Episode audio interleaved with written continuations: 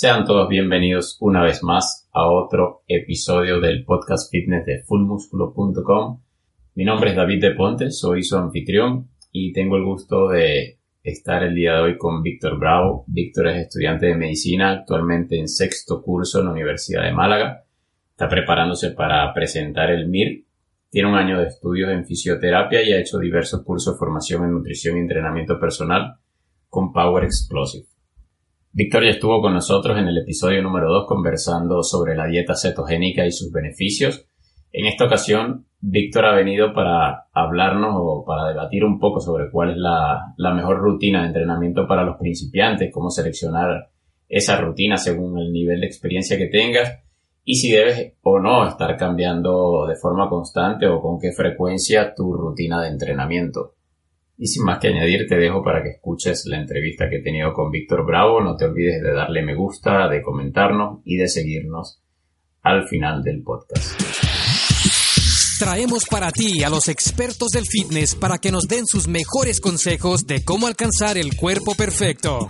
Entrevistamos a los mejores entrenadores, nutricionistas, psicólogos y coaches para que compartan su visión y su experiencia con todos ustedes. Bienvenidos a fullmusculo.com, la comunidad fitness más grande para Latinoamérica y España. Bueno, muy buenos días. Estamos aquí el día de hoy con con Víctor, conocido en Instagram como The Medi Fitness. Buenos días, Víctor, o buenas tardes. Buenos días, bueno, aquí buenas tardes, buenas tardes, David. Eh, pues sí, encantado de estar aquí como siempre y, nada, vamos a hablar hoy de un tema, tema muy guay, que es la rutina torso-pierna, así orientado a los principiantes que, que puedan empezar un poco así a poderse organizar bien los entrenamientos y si les podemos ayudar, pues para eso estamos. Perfecto, Víctor. Me gustaría, bueno, primero que nada que te presentases para quien no te, quien no te conozca, tenga la oportunidad de hacerlo en este momento. Pues si no me conoces todavía, soy, soy Víctor Bravo, soy estudiante de medicina, entro ahora sexto curso aquí en, en España, en Málaga, en la Universidad de Málaga. Y nada, pues me dedico un poco a la divulgación, a la divulgación científica en redes sociales y, y a estudiar la carrera para, terminarla. Básicamente hago eso, me dedico a divulgar sobre nutrición, fitness y psicología sobre todo, porque creo que la medicina no ha llegado todavía a, incorporar esa área y creo que es importante pues incluirla un poco para tener un, para dar un mensaje así de salud global a la población. Genial, Víctor. Bueno, desde allá, desde, desde la playa, con sol y con buen, con buen clima, hoy, la idea hoy es hablar un poco sobre las rutinas de entrenamiento, más que nada orientadas a, principiantes, a esa persona que se está recién iniciando, quiere comenzar a hacer ejercicio, quiere adentrarse en el, en el mundo del gimnasio. Y mi primera pregunta para ti, Víctor, es, ¿cuál es ese tipo de rutina que se puede adaptar a mis objetivos? ¿O cómo identificar ese tipo de rutina de, dentro de esta gran variedad que nos presenta el, el mundo del fitness? Vale, pues si nos estamos orientando exclusivamente a personas principiantes, lo que tenemos que tener en cuenta es que una persona principiante, si hablamos de volumen de entrenamiento, que es lo principal que tenemos que conocer para hablar de, hipertrofia, para ganar masa muscular, volumen de entrenamiento, para quien no lo sepa, son básicamente las series que tienes que hacer por grupo muscular para que el músculo crezca. Entonces, como una persona que es principiante, que es novata, que, nunca ha entrenado, que nunca ha cogido una pesa, pues entonces esta persona no va a ser lo mismo la cantidad de series que va a soportar su músculo que una persona que lleve más años entrenando. Entonces, la rutina más óptima, por así decirlo, la rutina que mejor se puede adaptar a una persona que nunca ha entrenado, pues puede ser probablemente la, la full body, básicamente porque al entrenar todo el cuerpo en un mismo día no pueden meter tantas series por ejercicio porque básicamente si no, no termina el entrenamiento de, la intensidad que le, que le, han metido y también se duraría muchísimo. Así que si nos referimos a un principiante, pues probablemente la full body sea la, mejor estrategia a seguir por, por, lo que hemos hablado del volumen de entrenamiento. Estaríamos hablando de una full body de tres días de entrenamiento. Por ejemplo, o quizá más, es que también depende de la capacidad que tenga la persona de recuperarse. A lo mejor una persona, pues con dos días va sobrado para mejorar. A lo mejor con otra, pues tiene que necesita tres, otros pueden necesitar cuatro. Depende de la persona y la cantidad de series que pueda tolerar para recuperarse. Vale, te lo pregunto porque en, en la comunidad en Full Músculo nos hemos encontrado en muchos casos con personas que se están iniciando en el mundo del, digamos, el entrenamiento de fuerza dentro de un gimnasio y cuando le planteas esta opción de un full body de, de 3, 4 días, acostumbrados a ver estos entrenamientos tipo Wader de 5 días o incluso hasta de 6, piensan que es muy poco entrenamiento. Entonces, ¿cómo le explicarías tú a esa persona de que un entrenamiento tal vez organizado de esa forma de cuerpo completo de, de tres días a la semana pudiese ser en su caso suficiente? Claro, porque es que la rutina Wader famosa es de personas muy avanzadas que necesitan meter lo que hemos dicho, el volumen de entrenamiento, mucha cantidad de series por grupo muscular en un solo día y en una, y en una semana. Entonces necesitan una serie un día específico para meter series específicamente a ese músculo. Por eso se pueden beneficiar más, pero es que un novato va a mejorar casi con oler la mancuerna, no necesita meter tantas series. Claro, les parece poco porque viene acostumbrado a decir, hostia, si este está creciendo con 10 mm, series al día o 15 series al día, porque voy a meter yo 3 y es que todavía crece menos. Pues no tiene por qué, porque la fisiología muscular es una cosa y otra cosa es lo que haga una persona y, y otra cosa es lo que haga una persona avanzada. Así que hay que individualizar como siempre y llevar el mensaje de que no todo vale y hay que hacer las cosas pues progresivamente y cada uno adaptado a su nivel. Sí, creo que parte de la idea de no dejarse llevar por lo que se ve dentro del gimnasio donde, donde como tú decías, de repente alguien que está mucho más, mucho más avanzado que tú está utilizando otro tipo de rutina porque es lo que mejor se adapta a su, a su volumen de entrenamiento. Y te quería preguntar, dentro de este perfil al, que estamos englobando, obviamente, mucho como, como principiante, digamos, ¿quién, ¿a quién pudieses meter en ese, en ese paquete de principiante? ¿Solamente al que recién comienza, que en su vida, como decías tú, ni siquiera se ha acercado a oler una mancuerna? o, o, cuántos, ¿O cuántos años de entrenamiento, hasta cuántos años de entrenamiento se pudiese digamos, englobar ese, en ese término de principiante?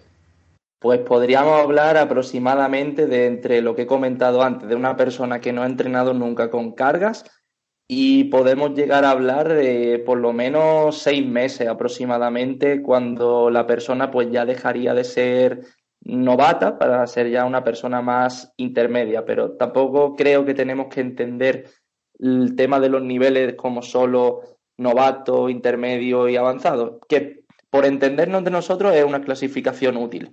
Pero yo lo veo más bien como un espectro, como una línea continua en el que no, no estás encasillado en un sitio, pero más o menos te vas a mover entre, entre novato, intermedio, intermedio, avanzado. Lo veo más bien como un espectro y no como una clasificación fija. Pero vamos, ya casi opinión personal, básicamente.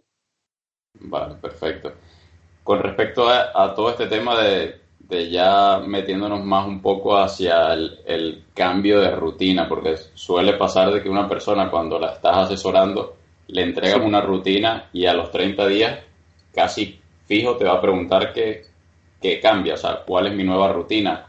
Eh, por favor, cámbiame la rutina porque estoy aburrido de la misma.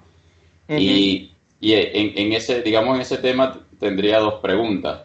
Primero, si, si cambia tu objetivo, digamos, a lo largo de estos, de estos seis meses o este primer año dentro del gimnasio, si cambia tu, tu objetivo, que puedas pasar de pérdida de grasa a un aumento muscular o, viceversa, se debe cambiar la rutina. Y la otra pregunta sería, es si es necesario ese cambio de rutina constante a la que las personas están, no sé si acostumbrados por, por, por el hecho de que es lo que ven de repente en las redes sociales, con, entre tanta variedad, pensarán que tienen la necesidad de estar constantemente cambiando. Si es necesario ese cambio de rutina y cómo se gestiona ese cambio de rutina, siempre hablando en el contexto de un principiante. Vale, pues siempre, si todo este podcast está dirigido a personas principiantes, así que me voy a centrar exclusivamente en ello. Pues como tú has dicho, vende mucho obviamente la persona que dice, ay, ahora he cambiado de rutina por esta rutina que me va mucho mejor, estoy creciendo mucho más, o ahora la he cambiado y ahora la he vuelto a cambiar. Vende mucho el cambiar de rutina cada poco tiempo y realmente no, no entiendo por qué, porque normalmente si tú sigues una rutina de forma predefinida y establecida un tiempo, para que te llegues a estancar, tiene que pasar bastante tiempo y tiene que haber y, tiene que, y tienes que haber habido una serie de adaptaciones que ya no puedas superar. Y entonces, pues ya te puedes beneficiar de otro enfoque. Pero en un novato, si tú le, normalmente, si le estableces una rutina que más o menos cumpla una serie de principios generales que ya sabemos que son el volumen, lo que hablé, lo que hablé antes, el número de series, a una intensidad determinada y, y una frecuencia de entrenamiento correcta, es que no hace falta cambiar los ejercicios, no hace falta no hace falta cambiar casi nada, porque esa persona va a mejorar. Si es que va a poder casi meter peso nuevo cada semana, es que no va a necesitar tampoco muchísimo cambio. Pero ¿qué ocurre? Si la persona ya dice, me aburro en un mes de rutina, cámbiamela, pues ahí ya sí podría negociarse porque entiendo que el entrenamiento tiene que ser una cosa que nos divierta y que nos sintamos bien mientras lo estamos haciendo. Si la persona va a entrenar y no se siente todo lo motivada que podría sentirse a lo mejor con otro enfoque diferente, pues se puede hablar de, podemos cambiárselo, ¿por qué no? Pero de entrada, si la persona piensa que tiene que cambiarla cada X tiempo porque es que si no, no va a mejorar, eso no es, eso no es cierto, porque va a poder seguir mejorando a lo largo del tiempo casi con la misma rutina. Y yo también recibo, como, como tú me has comentado, también recibo muchas preguntas diciéndome, ¿cuáles son, qué, cuál es el máximo número de días que debería entrenar? o cuál es el número mínimo de días que entrenar. No, estamos, no están hablando del número de días que tienes que entrenar ni la mejor rutina que tienes que seguir, sino cuánto volumen tienes que meter, porque lo importante es eso, volumen, volumen, cuánto número de series, cuántas series quieres meter. Al final, como vamos a hablar más adelante, el número de series es el que va a determinar qué tipo de rutina tienes que seguir. Entonces, si hemos dicho que un principiante tolera menos series, entonces tiene sentido que al día repitamos los mismos ejercicios y estructurar una rutina de cuerpo completo, porque así nos aseguramos que estamos metiendo un mínimo número de series que no sean muchas y que nos permita seguir avanzando a lo largo del tiempo. Y al final eso, lo que me gustaría que se llevara la gente a casa de este podcast es principalmente eso. Lo importante no es el número de días ni la rutina como tal, sino el número de series que tienes que meter. O sea, tú comenzarías, digamos, toda esta planificación del entrenamiento para un principiante identificando ese número de series mínimo que quieres meter a la semana por grupo muscular para, o sea, partiendo de ese, de ese número, digamos, poder organizar la, la semana, bueno, también tomando en cuenta la disponibilidad de la persona a lo largo de esa semana. Y a partir de allí tomar uno de estos distintos entrenamientos que tenemos sobre la mesa y hacer la organización semanal, ¿correcto? Efectivamente. O sea, la primera pregunta que se le suele o que le suelo hacer yo a las personas, le digo, bueno, ¿cuántos días puedes tú entrenar a la semana? Porque a lo mejor no es realista que a lo mejor tu mejor rutina ocupa seis días, pero es que tú solo puedes ir cuatro. Pues no es realista meterle una rutina de seis cuando la persona no puede, solo puede ir cuatro. Entonces es mejor hacer la rutina que mejor sea para ti en cuatro días y vamos a descartar la de 6 porque es que no es realista para ti. Tenemos que ser realistas, como hemos comentado, y tenemos que establecer ese, ese número de series, tenemos que adecuárselo en los días que esa persona tiene disponible. Y una vez que tenemos eso, pues a lo mejor no acaba saliendo una rutina determinada que no tiene ni por qué ser la típica full body, ni push-pull, ni, ni la que sea. Al final, en lo que cuenta es lo que hemos hablado, volumen cuánto necesitas, qué días tienes disponibles, pues te lo voy a dividir así, así, así. ¿Te gusta de esta forma? Sí. Pues entonces vamos a seguir adelante porque así seguro que va a mejorar si haces las cosas bien. Así que lo que tú, lo que tú has comentado antes. Claro, garantizando la, adherencia al plan también. Te quería preguntar, Víctor, ya, ya hemos hablado de la full body, de los tres días, de los dos días, los cuatro días. ¿Cuánto sería lo mínimo que puede entrenar una persona a la, semana y seguir viendo, digamos, esta progresión, progresión o seguir viendo los, resultados? Vale, pues en caso de, como lo estamos refiriendo a principiantes, yo creo que según el nivel, obviamente. No es lo mismo un principiante de 3, 4 meses que uno que va su primer día al gimnasio. Pero más o menos aproximadamente 2, 3 días a la semana que vaya al principio va a mejorar seguro, incluso con uno. Pero por ponernos objetivos más para poder seguir mejorando a largo plazo, yo no bajaría de dos días a la semana, por lo menos al principio. Y si luego ya la persona está cada vez más avanzada dentro de lo que encasillamos una persona como principiante, puede llegar incluso a los cuatro o cinco. Vale, y de, estas rutinas que hemos mencionado, la torso-pierna, mencionabas también la pull push, que es conocida también como tirón-empujón, o una full body. ¿Cuál sería si ese principiante que nos está escuchando y dice, bueno, está bien, están hablando mucho, comentando todas las rutinas, pero ¿con cuál de todas estas comienzo? ¿Cuál le recomendarías a la que, digamos, que le echara un vistazo, por lo menos a primeras? Vale, principiante, eh, la primera rutina que le debería echar un vistazo, pienso yo, a mi juicio, la full body. Perfecto. ¿Por alguna razón específica o sí, básicamente por lo que ya, ya hemos Sí, por la, por la razón que hemos comentado, que va a poder repartir mejor el volumen en la semana, va a poder trabajar los ejercicios más o menos equiparados y sobre todo lo más importante, trabaja un número de series bajo que le, y a un peso relativamente bajo que le va a permitir primero aprender la técnica de los ejercicios, que básicamente es lo que le va a poder permitir progresar a largo plazo. Sobre todo aprender la técnica, porque un novato que entra al gimnasio pues no te sabe hacer bien una sentadilla y un peso muerto, pues lo tiene que aprender pues tiene que trabajar en un número de series que sea relativamente bajo, con un peso también suele empezar relativamente bajo y poner la atención, lo primero de todo, en la técnica. Vale, y si, si de repente esta persona, este, este principiante, una, una rutina full body de 3-4 días le queda corta por, por el hecho de que toda esta motivación, toda esta adrenalina de, de, del haberse iniciado en el mundo, en el mundillo de los gimnasios, le queda corta y quisiera entrenar más días a la semana, ¿cómo tú le recomiendas complementar esa rutina full body o, le recomendarías cambiarse a otro, a otro tipo de organización, a otro tipo de planificación? No pasaría nada, tampoco si la persona quiere ir más días, pues y recupera bien. A lo mejor hemos hablado, vamos a poner que al principio le hemos puesto tres días a la semana que vaya, pero la persona a lo mejor recupera muy bien de esos, de esos tres días, ¿no? pues todo a lo mejor digo, bueno, pues puede ir un día más. O a lo mejor también le podemos dividir la rutina en una torso-pierna también y le metemos menos serie y tampoco pasa absolutamente nada. Al final, lo que la, el enfoque que la persona se sienta más, más cómoda, pero como hemos hablado antes, que lo más importante es volumen, me da igual, si vamos a decir, tienes que hacer 10 series a la semana, me da igual meter 4, 3, 3 que hacer 5, 5, que hacer 4-4-2. Depende de la capacidad que tenga la persona de recuperarse de una serie a otra y de una semana para otra.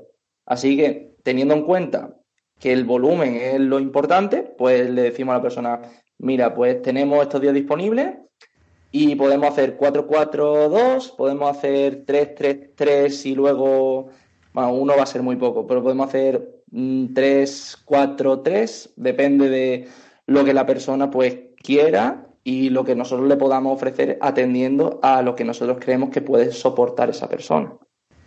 Claro, como, como lo mencionábamos antes, partir del, volumen de entrenamiento.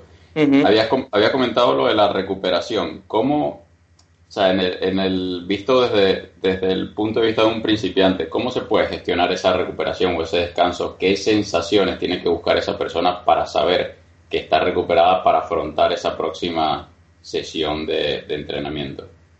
Vale, pues con respecto a la recuperación y a saber que una persona ha entrenado correctamente, si fuera novato, pues me alejaría bastante de sentir agujetas terribles al día siguiente. Es normal que cuando somos novatos, no hemos ido nunca al gimnasio, nunca hemos hecho ningún trabajo con carga, pues los días siguientes hay agujetas. Es prácticamente normal. Por eso tenemos que hacer hincapié en meter un número de series que sea adecuado para que esa persona pues, pueda recuperarse para la próxima sesión. ¿Y cómo sabemos que estamos recuperados para la próxima sesión? Pues si agujetas va a haber, casi seguro. Así que teniendo unas agujetas que no sean muy limitantes para entrenar. Y si las tenemos, pues podemos optar por, hacer un día más de descanso, como irse a andar, hacer un descanso siempre activo, los días de descanso, pues gestionar el descanso, pues con actividad física, yendo en bici, andando, aumentando tu NIT, básicamente. Es lo, más importante que yo, que yo diría. Vale, tú dices entonces que mientras esa persona no tenga agujetas que, le, permitan, digamos, moverse, claro. podría determinarse que de que está recuperado de la sesión anterior. Depende del, grado de, agujetas que tenga. No, que, si no las, que si no las tiene, digo. Ah, si no las tiene es que ha recuperado, ha recuperado bien o que se ha quedado muy por debajo del límite. A lo mejor podemos decir, bueno, pues entonces esta persona puede tolerar una o dos series más, porque es que no se ha enterado del entrenamiento. Pues tiene que meter un poquito más. Y a raíz de las agujetas, viendo nuestra sensación, pues podemos ir viendo, vale, necesito meter un poco más. O vale, en verdad me he pasado, tengo que meter un poquito menos a raíz de ahí pues se puede ir calibrando un poco porque realmente nunca sabes si el volumen que le estás metiendo a una persona de entrada es mucho o es poco. Tú te aproximas, puedes decir, vale, la ciencia dice que para este grupo muscular el mínimo número de series para un principiante es este, porque la media sale eso. Pero a lo mejor esa persona está por encima de la media, está por debajo de la media, no lo sabemos realmente. Así que lo que tenemos que hacer es medir, pues, a ojo, vamos empezando por este número de series Vemos que se queda largo, pues le bajamos. Que se queda corto, le subimos. Más o menos lo vamos haciendo así. Entonces, ¿tú recomendarías que esta gestión de la, de la recuperación se haga en base a sensaciones? Es decir, o sea, hiciste el entrenamiento de hoy, si mañana te sientes recuperado, harías tu segunda sesión de entrenamiento. Pero ¿qué pasa si estás en un formato de full body de tres días? Luego no habría problema en pasar un, un periodo tan largo de cuatro días para volver a, reiniciar las sesiones de entrenamiento? ¿Cómo, ¿Cómo gestionas a lo largo de la semana eso, digamos, esos descansos? ¿Los metes intermedio entre días, entre sesiones de entrenamiento o lo, cómo, cómo, cómo lo gestionas esa, esa recuperación? Sí, lo que tú has dicho. Eh, dejaría un día de descanso entre un día de entrenamiento y otro para permitir una recuperación correcta lo mejor posible, que la persona vaya al día siguiente con las pilas cargadas. Y en ese día de descanso no haría un descanso pasivo, haría un descanso activo de por lo menos 10.000 o 12.000 pasos, por lo menos. Vale, mantenerse en movimiento, básicamente. eso. Siempre, siempre mantenerse en movimiento. Ya que hiciste esa, ese comentario, hay una pregunta que te lo comentaba antes de iniciar el podcast que habían dejado en el, en el post de, de la rutina, de la rutina de torso-pierna y es la de si se puede meter entre sesiones algún tipo de, ejercicio cardiovascular o, HIIT. Eh, por poderse se puede hacer, claro. Depende de, depende de nuestro objetivo, sobre todo. Pero de todas formas, para un novato que no está metiendo tanto volumen entre por sesión ni a la semana, puede ser interesante meter algún día de hit extra. Lo que sí no lo haría es meterlo el, el, propio día de la rutina de fuerza, sino que en un día de descanso, pues lo haría. Y quizá a lo mejor si tenemos una rutina de tres días, ¿vale? Entrenamos un día, descansamos otro, entrenamos uno, descansamos otro, pues al final de la lo dejaría al final de la semana, ¿vale? Para que ese hit no me lastre el resto de entrenamiento del resto de la semana. Quizá lo, lo plantearía así, pero también depende mucho de la capacidad de recuperación que tenga la persona y de su objetivo. A lo mejor esa persona solamente quiere ganar masa muscular, pues a lo mejor no le pondría a hacer hit si es la típica persona ectomorfa que, está hecha un palillo y que lo único que quiere es ganar músculo. Pues entonces, pero si está ganando, si lo que quiere es perder grasa, pues a lo mejor sí podría optar por meter algún hit de vez en cuando. Vale, justamente te iba a hacer esa pregunta, que si era independiente del, del objetivo de la persona. O sea, que si, si fuese pérdida de grasa o fuese aumento muscular, obviamente creo que la persona que quiere aumentar masa muscular debería limitar un poco más todo ese ejercicio cardiovascular y, de alta intensidad. Claro. Otra de las preguntas que tengo relacionadas con, la, con las rutinas de entrenamiento, siempre enfocado a una persona principiante, es cómo elegir esos ejercicios que van a componer esa rutina, porque es lo típico que si, si te vas a a la lectura, a leer en blogs o te vas a Instagram, te hablan mucho de los, de los ejercicios compuestos, multiarticulares, los básicos, y por otro lado te, te hablan de los, de los analíticos, de los, de los que son más enfocados a un, a un grupo muscular. ¿Cómo, ¿Cómo tú harías esa distribución y cómo, o cómo le recomendarías a esa persona principiante de que organice esa, esa digamos, esa primera rutina? Porque su primera rutina puede estar recién comenzando o iniciándose en un gimnasio.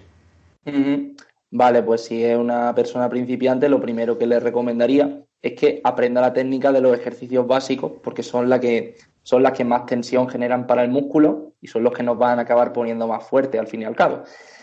Aprender la técnica de esos ejercicios es fundamental, entonces tenemos, que basar nuestro entrenamiento sobre todo en ejercicios básicos, compuestos, multiarticulares, como los queramos llamar.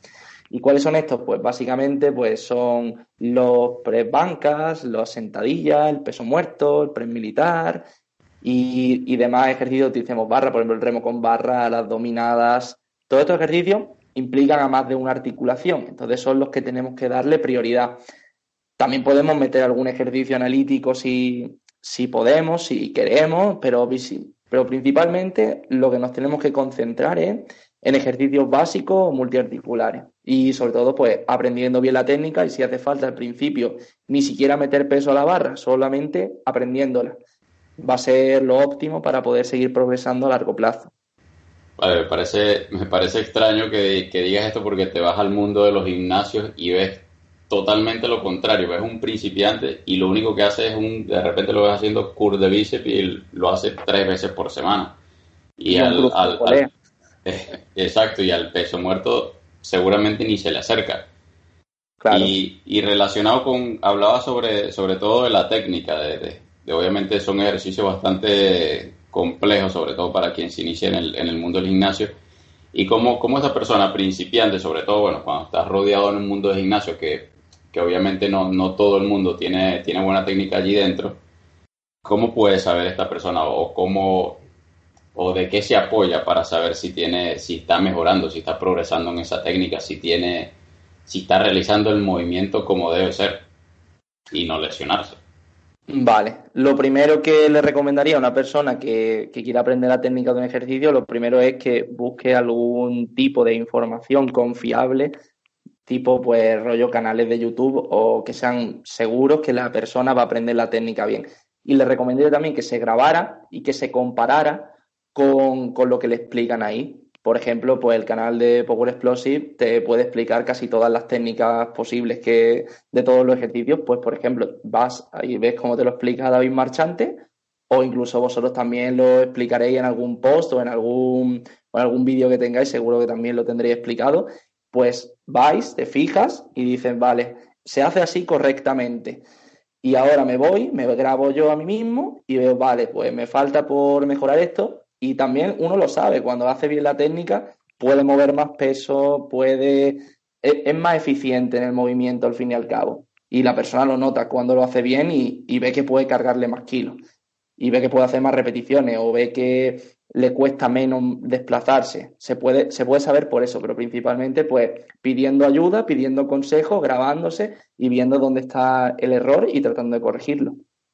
Claro, te lo pregunto porque, digamos, con un press banca que, que es tan, tan importante, esa retracción escapular que de repente es bastante complicado verlo a través de un video, si la persona lo está haciendo o incluso que lo, que lo, lo has visto tú en un video de YouTube, te lo han explicado, pero esa sensación de estar en la posición correcta es un poco difícil de transmitirla a través de, un video. O sea, que tú le recomendarías a ese principiante un poco para que se, para que se pudiera guiar con, con, con alguna estrategia que, pueda funcionar y saber que está, que está moviendo bien las cargas.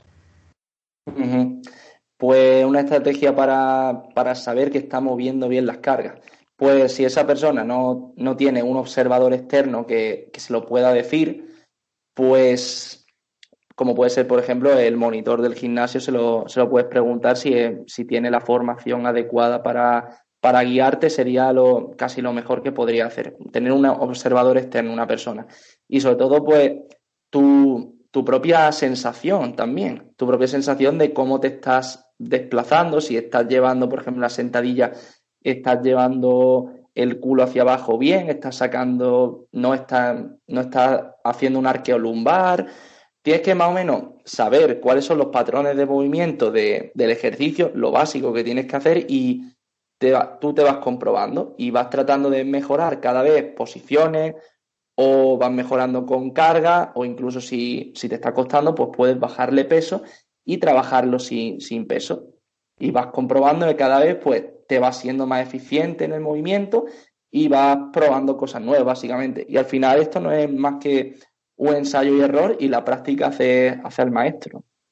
Sí, resaltaría el hecho de que hay que, primero, como lo comentabas tú, leer mucho o, ver muchos videos, o sea, empaparte bien allí en la parte visual y en, sobre todo en la parte de la técnica y luego tener mucha paciencia porque suele pasar de que vas al gimnasio, eres principiante y bueno, tú lo que ves es pesos, discos y mancuernas y quieres empezar a meter pesos, discos y mancuernas. Y desgraciadamente en, esto, en estos ejercicios tan complejos es necesario primero aprender bien la técnica para luego justamente entrar en esa, en esa sobrecarga progresiva. Que justamente eh, allí entraríamos en la, en la siguiente pregunta que te quiero hacer. ¿En qué tipo de progresión debería enfocarme yo como principiante? Si en aumentar el peso solamente al inicio, bueno, ya lo habíamos hablado, en mejorar la técnica, o meterme ya en otros temas un poco más complicados, como de repente puede ser aumentar el rango de movimiento, lo que sería ya empezar a meterme con, el volumen que hablabas de, ir aumentando ese volumen de entrenamiento semana a semana, o sea, que, ¿cómo, cómo gestionarías tú esa, esa progresión semana a semana para alguien que es principiante? En principio, en un principiante mm, intentaría progresar aumentando el número de repeticiones con lo, casi con los mismos kilos que hace, o si puede subirle kilo a la barra, intentaría ir progresando así. Si luego ya ves que la persona pues va mejorando cada vez más y, le va costando cada vez más ese mismo número de series, ese mismo número de repeticiones, ya empezaría a ir subiendo volumen. A lo mejor vamos a poner que esa persona hace tres series por grupo muscular, pues ahora vamos a empezar a hacer cuatro.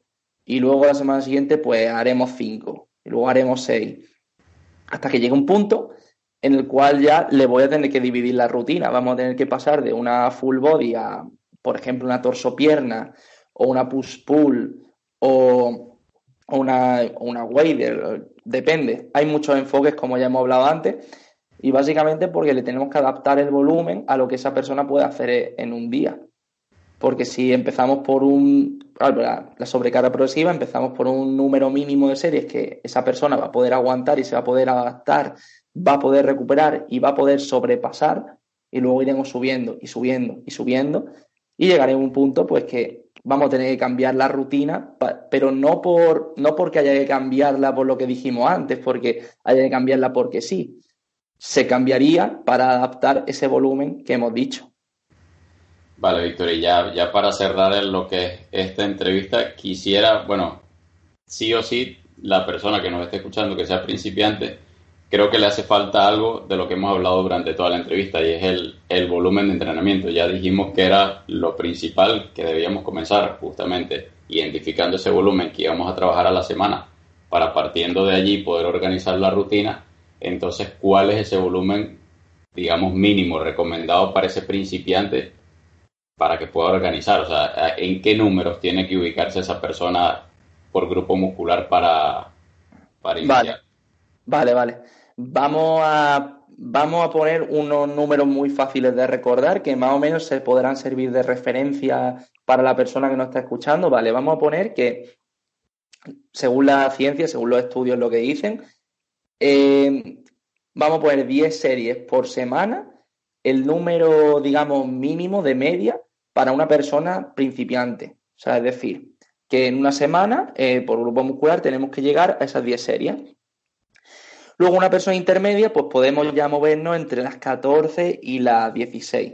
En avanzada nos podemos meter ya en 18 20. y, cuando, hablas de volumen, o sea, mm. ese volumen de series por grupo muscular, teniendo en cuenta que, por ejemplo, un ejercicio tipo press banca no te trabaja solamente un grupo muscular, sino que involucra a otros, ¿Cómo, cómo, cómo haces tú eso? ¿Cómo cuantificas tú allí cuál es el volumen que estás trabajando? En ese caso, obviamente, en la serie contarían para pecho fijo, claro. que es press banca. Pero ¿cómo, cómo cuantificas ese otro, ese otro volumen adicional que estás, en el que estás enfocando tal vez el, el deltoide, estás, estás metiendo también trabajo en el tríceps? ¿Cómo lo sumas, no lo sumas? se suma, se suma. Y eso se llama volumen indirecto, es decir, lo que hemos hablado, por ejemplo, por ejemplo el press banca. Sabemos que ese volumen, vamos a hacer pecho, vamos a hacer press banca, pues vamos a poner que tenemos que hacer tres series. Pues esas tres series seguro se van para el pecho, pero también le estamos metiendo ahí una cantidad de trabajo X al tríceps y al deltoide anterior. Entonces, ¿qué es lo que vamos a hacer? Pues aproximadamente, yo lo calculo que la mitad de, de series, ¿vale? Si esas tres series, pues vamos a ir tres para el pecho. Pues la mitad, aproximadamente entre uno y dos, uno y medio, pues serían para el deltoide y para el tríceps. Más o menos se, suele calcular así. Roberto Amorosi lo, lo calcula así, vaya. Vale, perfecto. Sí, creo que es importante hacer esa, esa aclaración de que esas series también influyen en los otros grupos musculares y también sí. que forman parte de ese, digamos, de ese conteo semanal. Bueno, Víctor, ya creo que hemos abarcado suficiente. Un principiante, alguien que se quiere iniciar, creo que tiene bastante información de la cual o, con la cual avanzar o con la cual comenzar y, bueno, creo que ha sido un placer una vez más tenerte por aquí quisiera que nos comentase a, quienes nos escuchan dónde te pueden conseguir, qué tipo de información compartes, si das o no das asesoría, qué tipo de asesoría, etcétera. Todo lo que tú quieras, todo tuyo. Vale, pues yo mm, publico contenido prácticamente a diario en Instagram, como comentamos antes, arroba de Medifitness. También tengo mi canal de YouTube, eh, que es de espacio Medifitness y también hago alguna asesoría de entrenamiento y nutrición para ganar masa muscular, para perder grasa, orientado pues a la mejora de la composición corporal. Perfecto, Víctor. Ha sido un enorme placer tenerte por aquí una vez más. Creo que hemos dado, hemos aclarado las, las dudas, digamos, básicas que puede tener una, una persona que se esté iniciando y bueno, un gustazo tenerte y que sigas disfrutando del calor y del sol y de la playa de, de Málaga que seguro, que seguro viene bastante bien. Muchísimas gracias a vosotros por contactar conmigo y por confiar. Y es así como termina la entrevista con Víctor Bravo, pero este es el momento en el que me regreso, vuelvo a escuchar toda la conversación que he tenido con Víctor e intento extraer el que creo yo que es el tip más importante que nos ha dejado Víctor durante el podcast de hoy de entrada, si la persona piensa que tiene que cambiarla cada X tiempo porque es que si no, no va a mejorar, eso no es, eso no es cierto, porque va a poder seguir mejorando a lo largo del tiempo casi con la misma rutina. Víctor, durante la entrevista nos ha dejado bastante claro de que, digamos, dos de los factores que influyen en el tipo de rutina que debemos elegir, una, por una parte, es el volumen de entrenamiento, que no es más el número de series que vamos a dedicar a cada grupo muscular, y el segundo serían los días que tenemos disponibles para entrenar. De este modo vamos a garantizar la adherencia, que es la base de toda planificación de entrenamiento, porque podemos tener la mejor planificación, la mejor rutina, el mejor entrenamiento, pero si no tenemos los días disponibles y no la vamos a ejecutar, pues obviamente no vamos a conseguir los resultados que esperamos sin más que añadir, me despido. Espero que hayas disfrutado el podcast de hoy. Si tienes alguna recomendación de otro tema que te gustaría escuchar en uno de nuestros podcasts o alguna recomendación de a quién deberíamos entrevistar, puedes dejárnoslo en los comentarios o simplemente enviarnos un mensaje, un email o dejarnos un comentario en las redes sociales. Estamos en Instagram, en YouTube, en Facebook y también nos puedes encontrar en otras plataformas como Pinterest y Quora.